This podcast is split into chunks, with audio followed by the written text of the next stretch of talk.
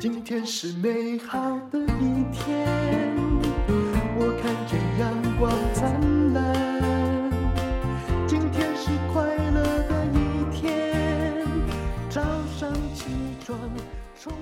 欢迎收听人生实用商学院。今天又请到的老朋友啊，表哥刘碧荣。教授，哈，你好，各位听众朋友，大家好。刘碧荣教授最近要开一堂课，在知识卫星叫“给全台湾的第一堂国际观”。我刚刚一看到这个表哥啊，因为他是我的好朋友林翠芬的表哥，所以我都一起叫表哥。我说：“哎呀。”是台湾人什么时候开始要建立国际观啊？最近真的有这么浓厚的倾向，请出你来开课吗？这倒是这是一个好问题。对，我们平常真的吗？我讲的不是谎言啊，一点不错。就大家都只在乎我们本土观，不是吗？我们这个，我们我们做国际的人，本来是一个很孤单寂寞的路啊。嗯。以前我在电视公司兼任主播的时候，每一次每一次我评论的时候呢。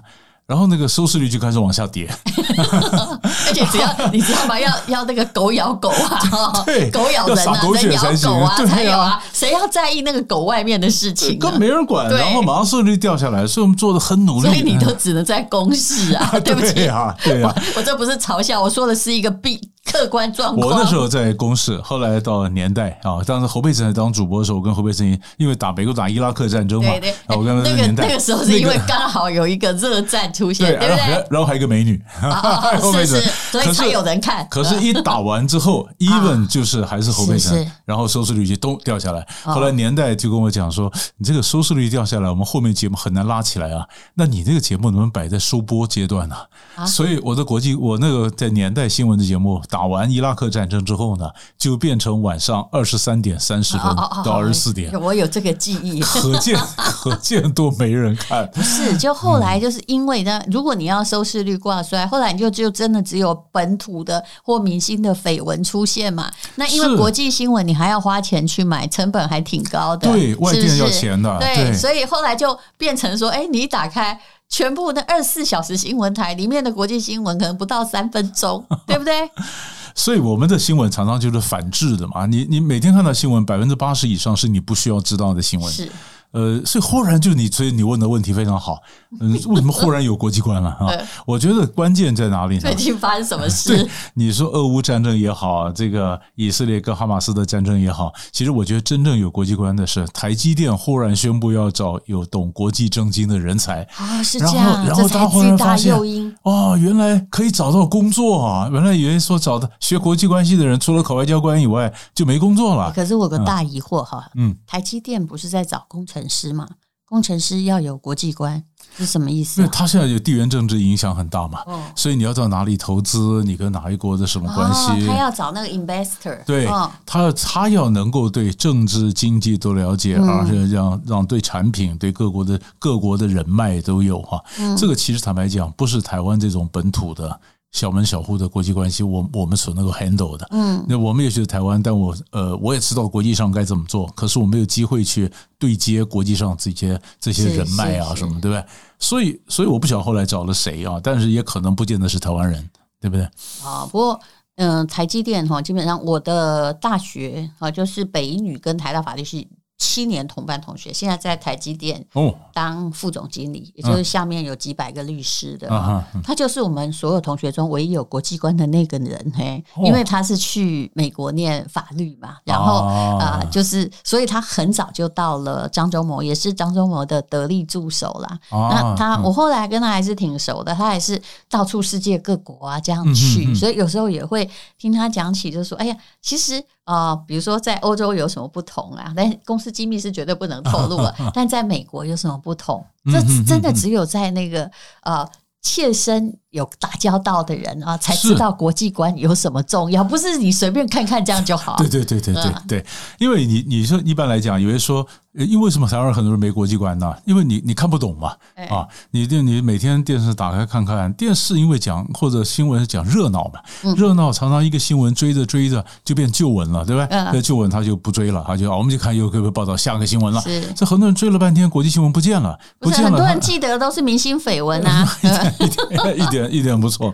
所以的你知道吧，所以人家也会记得川普的绯闻，但是不会记得川普有什么政策 或者什么。所以，但是忽然不知道为什么大家好怕川普又选上，为虾米啊？我我跟你讲，这个东西，这东西这就是个又大问题。这样去，所以我那天看到 CNN 上有一个报道，是说欧洲的政治人物呢，现在讲到说他们练就身能力叫做防川普啊，防川普呢，你看你手表有防水，有防震。嗯所以叫 Trump Proof，防川普。嗯、我觉得这太有趣了，就是他们已经笃定说川普可能会当选了。那我面面对一个川普，我如何让自己做到百毒不侵？而且大家现在其实是挺害怕的，全世界的那种政治人物都皮皮出来，因为川普他是他是不太按牌理出牌的，对不对？是，他代表着，我觉得他其实是虽然他是这个美国主义，但是他代表美国的那种。里面的某种新移民那种非常粗犷强悍的力量啊，他会搞啥你不知道？万一他又开始跟中美那个啊贸易战争哈越打越严，其实全世界的经济状况都受到影响哎，是一点不错，一点不错。所以现在不晓得嗯到底该怎么办啊？所以我想美国人也非常郁闷，那其他 其他人都等着看就是了。好，那那个那你。你怎么看的哈？我想人哈是换汤不换药啦。他如果再上来的话，应该是不改其本色。我想，我想不会，不会，不会改其本色，因为因为川普，但是但是中国也在皮皮抓，他不说而已。你你你要反过来看，就是为什么这样人还会当选？啊，因为美国人觉得他很伟大。就美国假我我我们当然是现在还没有当选了。我说，假如他当选的话，那就表示美国的社会他们到底要什么？这一代的这一代的草根啊，或这一代不是没有受过高等教育的这些白人啊，民族主义者，他们今天要的什么？那整个社会的变化，我觉得这是我们其他人应该要要观察到的。你不喜欢，但是你要面对这个事实。啊，所以这就是呃，地缘政治里面本来也是一个变数嘛。是啊，你你说以前俄乌战争，你说为什么为什么这个俄乌战争，俄国人要打乌克兰？为什么啊？那为什么跟这个加萨呃这么以以色列？其实这些都是宿仇，只是在那个一一刹那爆发。对，为什么会然冒出来？对不对？所以像这些东西，呃，都影响到我们的荷包，也都影响到我们将来的生活的前景啊什么的。所以台湾人现在忽然警觉到说，尤其两岸关系紧张了，两岸紧张说，哎呀，那我将来前途怎么办？所以国际关系一下子，他终于，我觉得就台湾人讲，终于成长了，快变成国际观元年，对不对？对对对，一点不错，一点不错。其实我以前看到一个画展哈，那个得奖作品，我觉得太好笑了哈。这还好，他当时哈并没有被渲染，否则我想很多呃非常激进观点也很不满。他就上面写说，呃。就台湾在世界的位置，这是画的主题。然后那个画很大，就是一片白白的空白的画布。那个那个就是旁边是有地球的样子，他把台湾非常大的定在那个正中间，就做一个台湾的模型。我倒觉得这个装置艺术实在太有趣了，就是我们一直觉得我们好大，对不对？所以，所以啊，其实，其实你看哈，因为平常我们只讲说，呃，任何跟台湾有关系的国家来往，我们都是看说，哎呀，就是比如说台湾跟这个国家关系啊，我们双边关系，我们也没有管到他们的恩怨情仇，是他有什么样的痛苦，我们不管他，我只管双边。啊，只管我啊，我我跟你怎么样？然后好，那管好了，管好了就谢谢啊，那就下一位 啊，对不对？我我哪里管人家什么事？所以常常有人讲说，呃，常常台湾常常哀怨说这世界遗忘了台湾，其实是台湾遗忘了世界。是我们把自我膨胀，就你看那个图，自我膨胀很厉害，这很糟糕，真的。就是，但是现在哈，任何东西都讲实力，商业也是嘛。你不要再跟我搞什么汉贼不两立，王位不偏安了。很多东西还是从政治实力开始说起的。是。那么啊、呃，台湾其实常常有一种，你说刚刚就是什么世界都不理我们啊，那是一种弃妇的哀怨心态。对对对。你如果不被人家看见，是不会有人顾于。这世界上哪有国际道义？前不久去世的季辛吉就讲了一句话：“对美国人而言，只有美国人的利益，对对不对？我考虑的永远是我的利益。你怎么大家还听不懂呢？”对呀，对呀，对呀。所以我们常常有时候常常会抱怨说：“哎，美国人又放弃了谁？啊，对啊，棒傻了这些。”他他们永远在放弃，因为放弃的时候都是自己的利益啊。他不他他，而且他放弃别人的时候，你以为他主持公道吗？是，那他放弃了以后，永远都是说别人错，哎，是是，都是都是你错。其实是财务报表上不能平衡的啊，或者是民怨选不到吧？对啊，所以这就是我们必须要认清的事实嘛。可是可是你看，我们政府也是很糟糕。嗯，我我我希望赖清德将来如果当选了，呃，就就职以后，呃，政府的政策会稍微谦卑一点，要不然的话，你们美国还不能骂哎。你讲说美国怎么棒杀人家？以前说不行，你这个以美论，嗯，什么什么很糟糕，嗯，对不对？那可是我们现在面对现实啊，不是他会谦卑一点吗？哎，他在国会没有多数啊，他非得谦卑不可，啊，对哈，对不对？以前以前他们以前他们讲谦卑，我觉得都是假的，因为他完全执政，他干嘛给你谦卑啊？其实完全执政是一个很坏的状况，在民主政治而言，我管你，反正我就是会通过，你要怎么样？对，我就是阿爸，你能拿我怎样？对不对？那现在他必须要谦卑嘛，不然怎么办？所以，所以我觉得，呃，所所，所以你看哈，呃，这次选上以后，你说外外界怎么看啊？呃，有时候股票起来，那外界一般评论就说，假如股票起来，不是因为说啊亲呃亲美的政党起来了，所以股票起来，不是，是说因为你没有过半。对，你刚刚讲到了，让我看到就是有一个新闻嘛，你知道我们这个中广的董事长是赵少康先生嘛？他喊出一句话，我觉得太有趣了，因为现在显然就是白色的哈，就是呃，民众党也蛮。也蛮声势也不算小了，他就说：“那我那个立法院副院长给你当嘛，这样就联合起来。”我想，如果是我，我也会来这一招，是不是姜世老的辣？我分给你嘛，怎么样？对，所以所以你你讲的很有意思，以后国会里面啊，谈判谈不完了。你知道吗？你你说会更纷乱呐，但这不是坏现象，这个就是博弈嘛。是我这给谁呢？给谁？我答不答应？所以黄国昌叫了牌，大家怎么反应？那也那也很有趣。可是外国的因为，外国的评论说，起码猜呃这个这样子不过半以后，这个赖清德呢，他不太可能呃这个冒进啊，哎，因为他不可能冒进，因为你不会不一定会通过，对嘛？所以所以所以大家就松一口气。比如说我跟你讲，以前就是这样啊，美猪啊什么东西呀，哈，我也知道，当时参与的立委有的也没有同意呃该党的政策，你知道吗？可是他不能说 no，是不是？因为他在组织里面嘛，否则他会被制裁。可是当时你要通过啥，就通过了呀？对呀，啊，要怎样就怎样。就我如果现在要通过一个真的对你就是哦哦好呃，比如说房屋的那个呃要苛征重税，买的人先缴两成给政府，哎。如果我那个全部都是我完全执政，我要通过就通过了呀，我管你，我管你，对呀。所以，所以，所以每一次当他们全部就是在一开始上一次讲说谦卑，谦卑再谦卑，什么，我觉得我我从心里就是觉得很好笑，叫自闭，自闭再自闭嘛。对啊，我说你这很好笑嘛，因为你你你根本不会做到嘛。对啊，你不用谦卑嘛。如果是我，我有这么大势力，我也不谦卑，反正都是我的。是，所以所以现在这个政治就好看了，就有趣了。所以我觉得。觉得虽然会经过比较冗长的或纷乱的谈判过程，但其实这才是一个民主的状态吧。一点一点不错，因为民主本来就是个妥协嘛。嗯，你如果不妥协的话，你你就永远你就是多数的独裁嘛。嗯，你是专制多数的暴力，这很糟糕。啊，所以，所以我们从研究谈判的角度来看，以后的国会里面的 case 会非常多。嗯，今今天这一段阶段，光是从立院立院的院长到底怎么谈，在下一个什么政策怎么谈，哇，那以后我想，我的研究谈判的又热闹的不得了了。好，其实教国际关系，你已经教了四十年，当了四十年教授了。才出一堂这个公开课，这其实为什么呢？因为我包括我写我以前写国际观的第一本书哈，第一本书呢，你看呃，如果听众朋友有听过有看过那个书的话，那是二零零八年，二零零八年到现在已经十六年了哈。那国际观的东西为什么很难写呢？而且还很难卖，辛苦你的。因为很为第一个很难写的原因呢，那第一个你如果距离这个现实贴得太近，它只能卖一年。第二年就不，第二年没用了嘛，对不对？你今年才想说怎么情势改变，怎么明年就翻了嘛啊？你贴太近，它只有一年的命；你如果拉得太高，讲一大堆理论，人家一般人根本不要看，就好像都就跟你教科书嘛，对，没有脚踏实地那种感觉。你的门槛太高嘛，对不对哈？于是你怎么样的在在这个雅和俗中间找个平衡点？所以我二零零八年那本书，其实我写了四年。我二零零四年到二零零八年，我花很多时间去调这个角度分寸哈。到二零零八年调出来以后，那很多高中啊，当时当时很多叫假如听听众朋友，你那年高中的话，很多高中老师都用我这本书，叫做社会科当国际观的教科书嘛哈。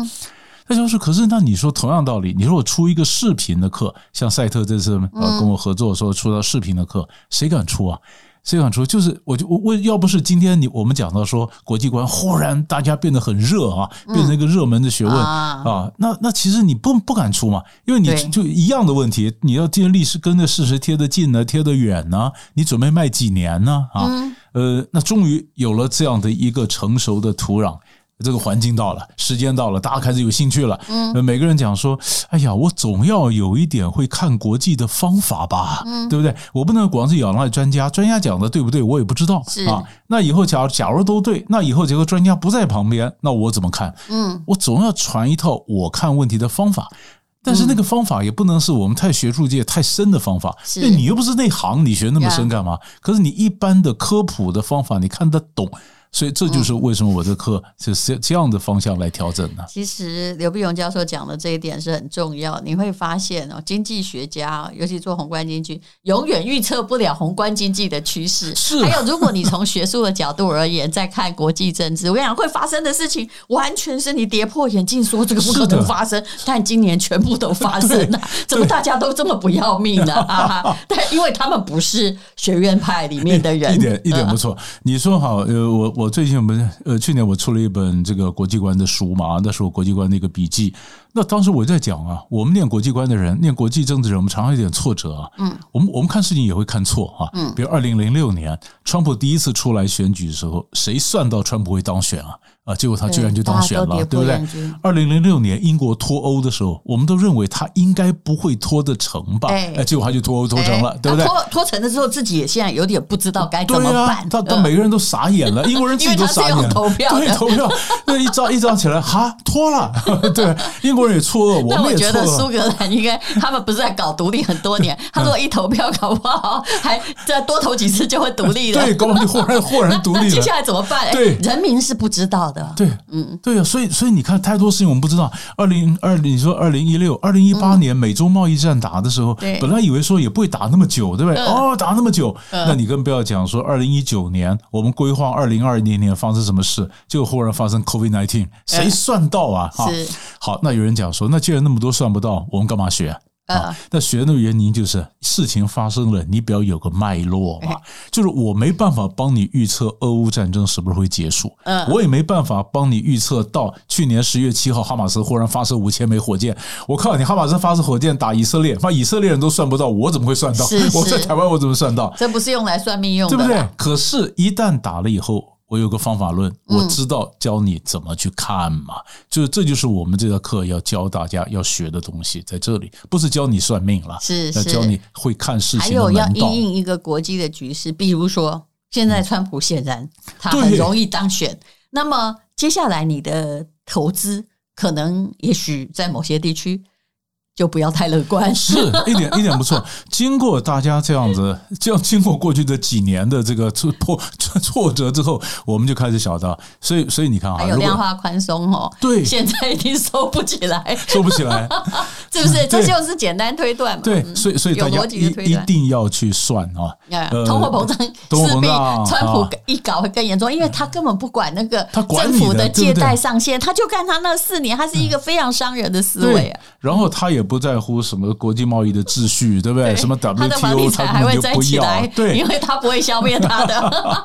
所以，所以我你你如果今天做投资，你有国际观，你晓得情势，你就要有好几套方案嘛。A 方案、B 方案，就是川普当选，川普不当选，对不对？哈，当选以后我怎么做？没当选怎么做？你几套东西现在就要开始做好准备嘛。你不可能说，哎呀，一定不会。你现在还相信什么事情叫一定不会？没有一件事情叫一定不会。你知道吧？所以每一个大的企业，你下面，假如你今天听到这 podcast 的，你下面就要准备到，我有好几套方案，就开始要动手了嘛。是，要做，因为今年年底一翻两瞪眼的嘛。就你就必须要审慎乐观，不能过度乐观了，对不对？对，一点一点不错。每一件事情，我觉得都必须，就必须准备好万一了，是吧？以以前很多企业就会讲到说叫 just in time，那现在这个这个九幺幺之后，呃，大家现在叫 just in case，嗯，如果万一怎么样，对不对？嗯，没有没有万一你怎么做？非得准备万一不可。是我刚刚看到，就是说我有在观察，你知道美国的股市有那个呃房利美跟房地美，自从。川普看起来呼声，哎，他又要出来选，就没想到他又熬过了这四年，然后他的那个呼声看起来可能性越来越高之后，这些房地产债券它其实是在往上走，是吗？啊，对，所以为什么会跟投资趋势无关？政治一定跟你的投资趋势有关系。对呀、啊嗯，我也买了一些，就是、哦、原来如此呀。那那我跟跟跟你买，跟跟跟着你买，因为我在看那个国际，因为国际的经济局势一定是受政治局势所影响的。是的。那如如果你做只只是说本土操作，其实如果你一直只会在国内想什么台积电什么啊，嗯、事实上，嗯嗯，会变成。真的应该跟着时事赚的钱，你没赚到。一点一点不错，因为我觉得政经政经它是在一起的。这个政治是头，经济是身体啊。就如果你对这个国际政治不了解的话。那你那个经济啊、投资啊，你做理财顾问、财理专啊，你是无头苍蝇嘛？你随便人家怎么讲，你就跟着趋势在转，你自己不会判断嘛？所以，当你大概晓得大的趋势是什么样子的时候，好，我下一步就晓得我这个钱该怎么进去嘛？是，所以这是这是环环相扣，所以越来越多人讲的。呃，比如说像我自己在比如有开设这个国际政经学院的课，嗯，那来上我课的人呢，很多就是做财做做理财的嘛，是是，因为因为这这绝对跟国际经济有关，呃，政治有关。其实这里有就又扯到了，我们知道比较年轻的人喜欢投比特币，我也有一点，嗯，但这些虚拟货币事实上也是跟国际趋势也是有它在牵动的地方。啊，可能跟着国际的汇率啊、利率啊，啊，还跟政策也有很大很大的关系啊。比如说啊，你突然发现呢，美国虽然给币安罚款，罚的巨款哦，哎，结果它涨了两成，这发生什么事情？其实它代表说，哎，我开始承认你了，我也对，就利空出尽了，然后我也承认你可以发 ETF，那这代表一种承认，承认比罚款重要的多。其实很多就是一种。判趋势的判断，对不对？学会国际的，就看那个国际关系，才会有这种趋势判断。对啊，而且你你看到美国的这情形，然后很多因为美国是龙头嘛，对，他能够怎么样就就你说的比特币啊，他怎么样的怎么样的承认你的一个正当性啊，承认你的这存在，那后面这个趋势带动的就整个就带动起来了，这这都这非常重要。是。那中间里面有很多有趣的学问呐、啊，那呃，如果大家懂的话哦，就会给你自己开了一扇大门。那么这堂课呢，就是啊，它是给台湾的第一堂国际观的课，大概也只有刘碧荣可以开。那么啊，这个广告就先广告一下哈，就是呃。从二月二十二号到三月三十一号，限时低于四折，后来会变很贵哦，哈。那结账要输入国际观三五零，就可以再折三百五十元，这是最早鸟的优惠。嗯哼哼，谢谢刘碧荣教授，谢谢你开这堂课。然后呢，因为我觉得，如果我们知识分子能够回馈社会，能够做到多少做到，能够度多少人算多少人。嗯，啊，那我当然希望大家对国际关系有兴趣的，真的想学到一点东西，那么等这堂课出来以后，可以买来先看一下。我觉得我也必须承认，我关系国际观基本上是关心国际的财经趋势。其实跟着国际趋势赚钱还挺有趣的，一点不错，一点不错。而且它是安稳的哟，但是它资金也许要比较大。但是，哎，它波动性小。比如说，当时哈，你看越南在采取开放政策，嗯，你就看准它；或大陆采取开放政策的时候，你看准它。不好意思，你现在没有赚到钱，那真的有鬼，是不是？对，所以是你看到什么政治开始缓和，什么政治开始开始开放，那他为什么做？然后他这次的党的什么越南，包括然后他的党的这个代表大会，然后还有什么政策出台？那这个一连串什么产业会起来？是你顺着这个在做嘛？是。所以你如果说完全不管人家在干。什么？那那你的政那，你不管政治，你的经济根本就跟不上。尤其尤其在那个大陆或越南哦，就我跟你讲，企业家最重要一件事叫不要跟国家作对。啊，对对对对对对，一点不错，一点不错。我们这里比较没有这样子的感觉，因为台商都是单打独斗的。绝大部分政府提倡什么，好像比如提倡文创，文创就不会红而已，或者是会亏本。可是，哎，有些地方真的不是。美国的，尤其美国他们的各种的呃政治取向，都完全哦，常常就跟经济是联动的。嗯哼哼，所以所以你讲的一点不错，各国制度不一样嘛，啊，所以像你像像共产国家，你当然就是跟着政府走，你要我们去投资要了解它的“十三五”计划、“十四五”计划，那我们这边就不是这样的了，是都很独立的，对。嗯，好，那就请大家看看资讯栏连接哦，谢谢，谢谢，谢谢。